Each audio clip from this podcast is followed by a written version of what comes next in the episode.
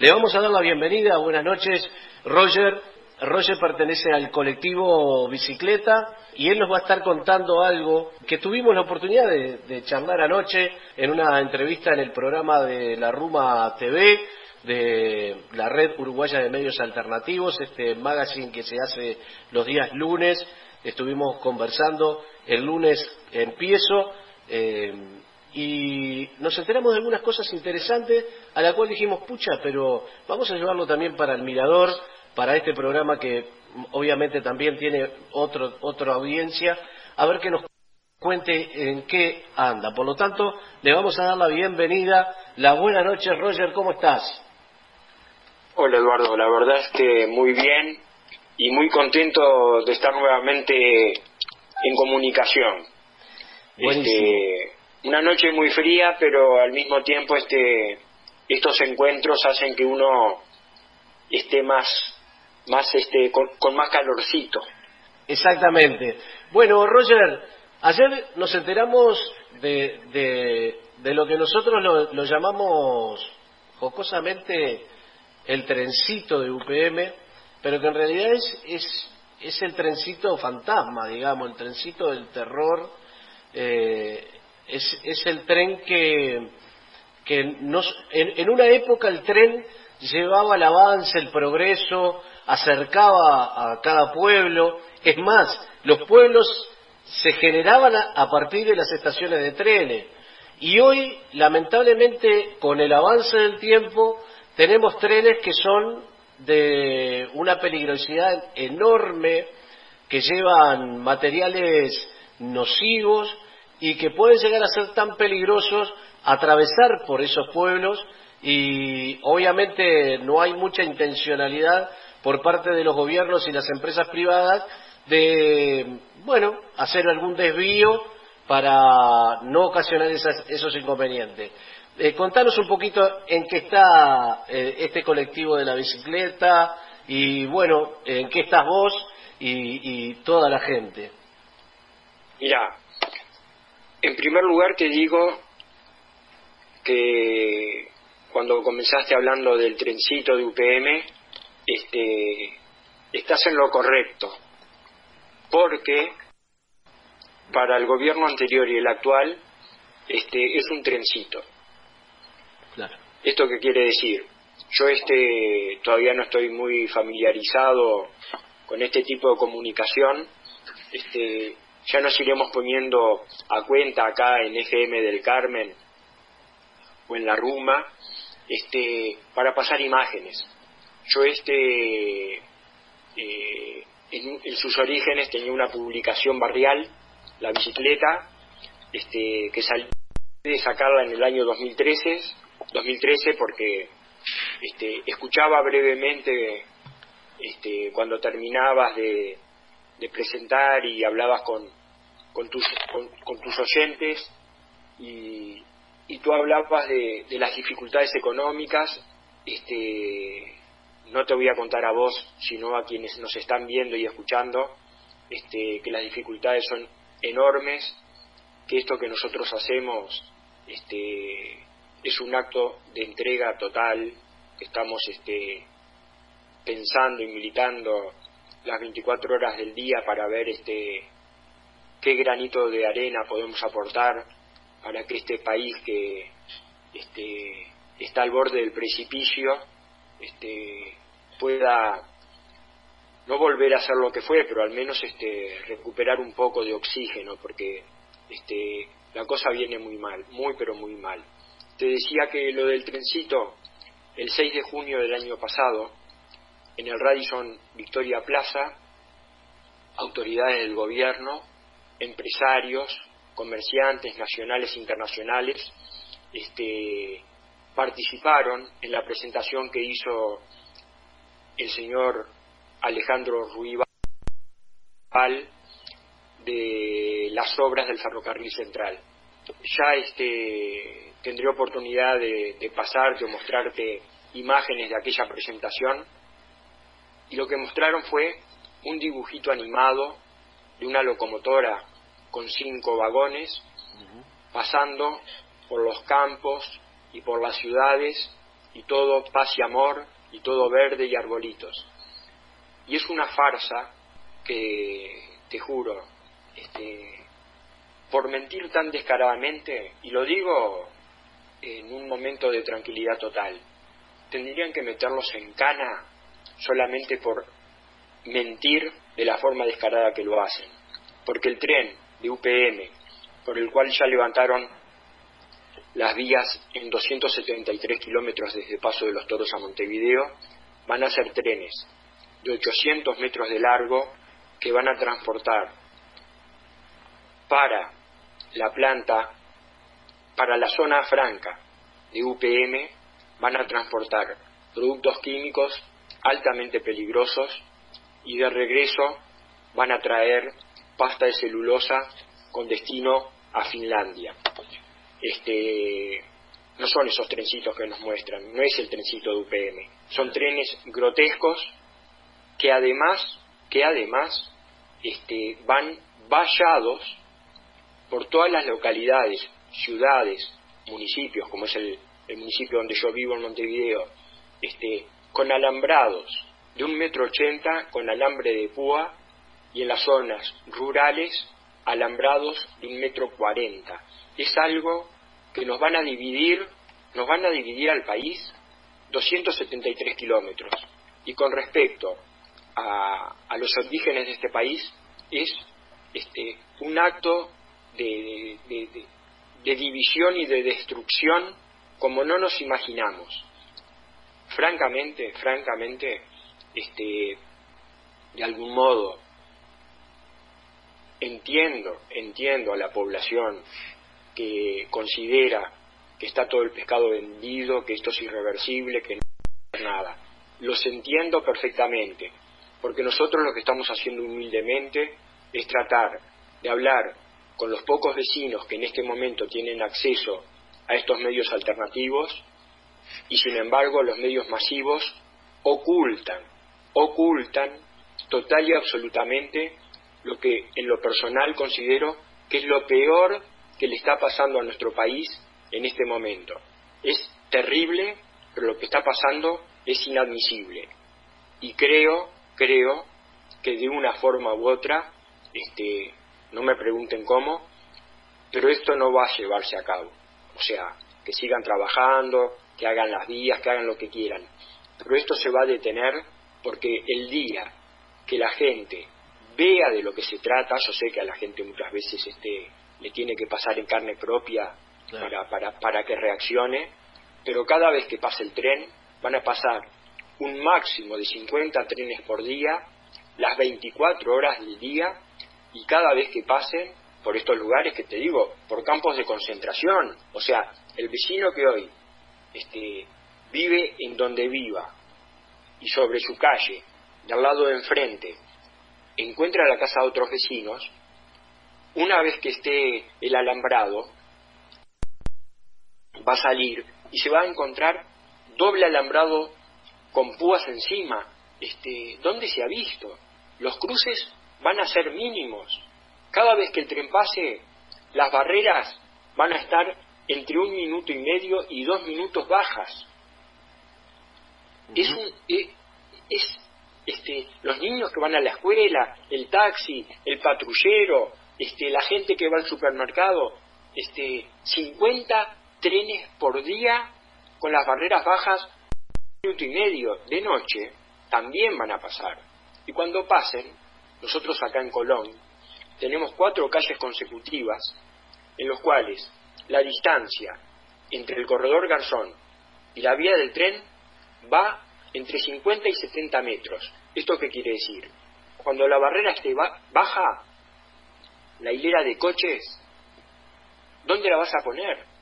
O sea, es algo este, disparatado, es disparatado, es irracional total. Bueno, este, confío, confío, este, en que va a pasar algo o haremos algo para que esto no acontezca. Hoy, fíjate vos, ¿eh? ayer este, hablábamos en el programa de la RUMA de la Red Uruguaya de Medios Alternativas, este, que ayer mismo se presentaron firmas en Canelones, de, Canelones y, de Juanicó, en la Junta Departamental de Canelones, ayer. Este, ya, ya se habían presentado en Durazno y en Florida este, para que la Junta se expida y el trabajo de gente como nosotros, que durante meses tuvo que convencer a los vecinos de firmar, porque no es firmar una planilla, es cada localidad tenía una planilla en la cual el vecino tenía que poner nombre y credencial, porque solamente podían firmar los habitantes de esa localidad. Después de meses de conseguir miles de firmas, se presentaron en las juntas departamentales de Florida y de Durazno, se dio toda la circunstancia esta del coronavirus y, en, ya declarada la emergencia sanitaria, este, la Corte Electoral rechazó las firmas. Este, eh, es este, sí, sin palabras, sin palabras. Roger, eh, yo tengo la, siguiente pregunta. Eh, ¿Qué le dirías vos a las personas que, eh, teniendo aquella, aquella estampa del viejo tren que traía el progreso a los pueblos, que acercaba a la gente y demás, hoy con la promesa de que ese tren vuelve, o que un tren vuelve, pero que tiene otra figura probablemente, ¿no? Eh, ¿Cómo le dirías al vecino y a la vecina? Hablabas recién de una valla que va a dividir y probablemente eh, la gente de, un lado al otro no se va a poder ver. En algunos lugares no va a haber tejidos sino vallas eh, metálicas. Entonces, y no van a poder ver del otro lado. muchas veces hay pueblos que están divididos al medio porque el tren pasa por el medio. En realidad el tren llegaba ahí y después se fue conformando ese pueblo alrededor de esa estación y bueno, ya. va a estar dividido. ¿Vos qué le dirías al, vecino y a la vecina para, para, darle una magnitud? ya, voy a explicar un poco por qué este, me involucré como me involucré con este tema. Este, yo durante no sé si se, ve. Perfectamente. Eh, bueno, ahí sale al revés, este, pero dice la bicicleta. No, no, no, eh, y, acá vos tenés la imagen, mm. ¿sí? De la estación Col se ve, se ve arriba del tren este, el puente que tenemos en, en la estación, que es un puente declarado Patrimonio Histórico Nacional. Este, y, si mirás con atención, a ambos lados de la, de, la locomotora se ven vallados con alambre de púas. ¿sí? Este, eso de algún modo este, es, es algo que, que, hizo un compañero para, para, para que fuera este, visible, la gente pudiera ver más o menos este, en lo que nos quieren convertir uno de los lugares este, en los cuales nosotros este, nos enorgullecemos. Eh, le, digo, a, vos me cortás, Eduardo, cualquier cosa.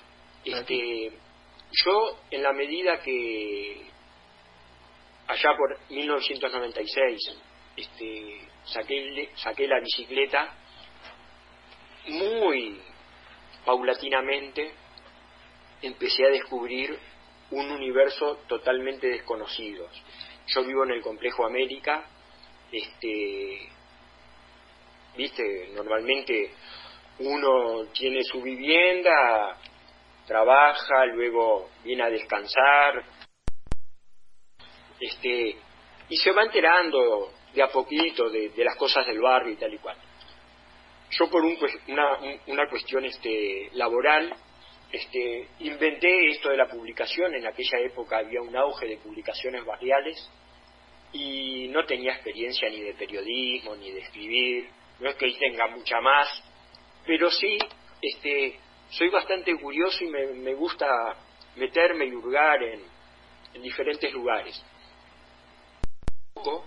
Este, fui descubriendo cosas del lugar donde vivo, que lo, digo sin ningún tipo de, pudor, este, tengo un conocimiento y he encontrado materiales de esta zona este, que no están ni en libros. Y digo ni en libros porque tengo un montón de libros que he ido consiguiendo a lo largo de más de 20 años. Libros, entrevistas, este, he estado en la Biblioteca Nacional. Este, yo conozco esta zona y digo que la riqueza histórica es increíble. Me interesa esta zona y no tengo duda que la zona que, en la que viven cada uno de los que puedan estar este, escuchando o viéndonos tiene una historia igual o más rica que la nuestra. Pero yo vivo en esta este, y es, este, es, es maravillosa, es maravillosa. El punto es el siguiente. Acá, hacia 1860 y pico, en este preciso lugar, acá en el, donde está el complejo América, era una cabaña en la cual se había instalado un francés, Juan Bautista Perfecto Giot, y el tipo tenía una cabaña donde traía ovejas, este, merino ambouillé, este, de Francia. Ellos este, tenían cabaña allá, lo traían para acá. Eh, yo soy de la idea que los franceses tienen un olfato increíble porque el tipo eligió este lugar, yo no lo sé, pero es de los precursores en... Mirá, mirá, te cuento esto que es uno de los precursores en el tema de este el ganado ovino y me viene a la mente este los esquiladores que acaban de ir a España. O sea, fíjate, vos los nexos, los nexos, ¿no? Porque ya en 1860 y pico, este, este, este francés se había instalado acá y comenzó con esto y le iba muy bien. Y fíjate, vivía en París, ¿no? En pleno París, y quiso hacer acá en la zona aquellos parques como los campos elíseos, con eucaliptus y tal. Por eso es que nuestra zona este, es conocida por, por los eucaliptus y por los árboles, ¿no? El asunto es que él tenía su cabaña, tenía muchas tierras por este lado, y allá, hacia la mitad de 1860, este, nuevamente hay proyectos, fíjate, ¿no? Para el ferrocarril central. O sea, nunca en este país este, hubieron ferrocarriles y un grupo de, emprendedores uruguayos, insisto con los uruguayos, porque no fueron los, ingleses, fueron capitales uruguayos los que el primero de enero de 1869 por primera vez hicieron circular los trenes de estación Yatay a las piedras. Entonces, los inversores de aquella época, al igual que los actuales, manejan información que para nosotros, para el resto de la población, este, la ignoramos. Entonces, en la medida que sabían que el trayecto iba a ser este que acabo de decir, que había una estación en la parada Pantanoso, que es la actual Colón, vinieron y hablaron con Giot y le propusieron de crear una villa de recreo. De esta conversación nació la villa de recreo, villa de recreo, en aquella época eran balnearios, la gente no venía no iba a la playa, entonces venía a veranear al campo. Entonces, sabiendo que pasaba el tren, dijeron, vamos a crear una villa de recreo para que la gente que tiene capacidad económica pueda tener su lugar para venir a veranear. Nosotros la, la construcción emblemática de la zona es el castillo de Arte Gorda, o sea, este, que, un presidente de la República vino a la zona de recreo, ¿se entiende? Sí, sí, sí. La cuestión es, que en esa fecha empieza a, circular el tren, el primer barrio, sí, la primera población que se crea es Pueblo Ferrocarril, que es donde está la estación de trenes hacia el oeste.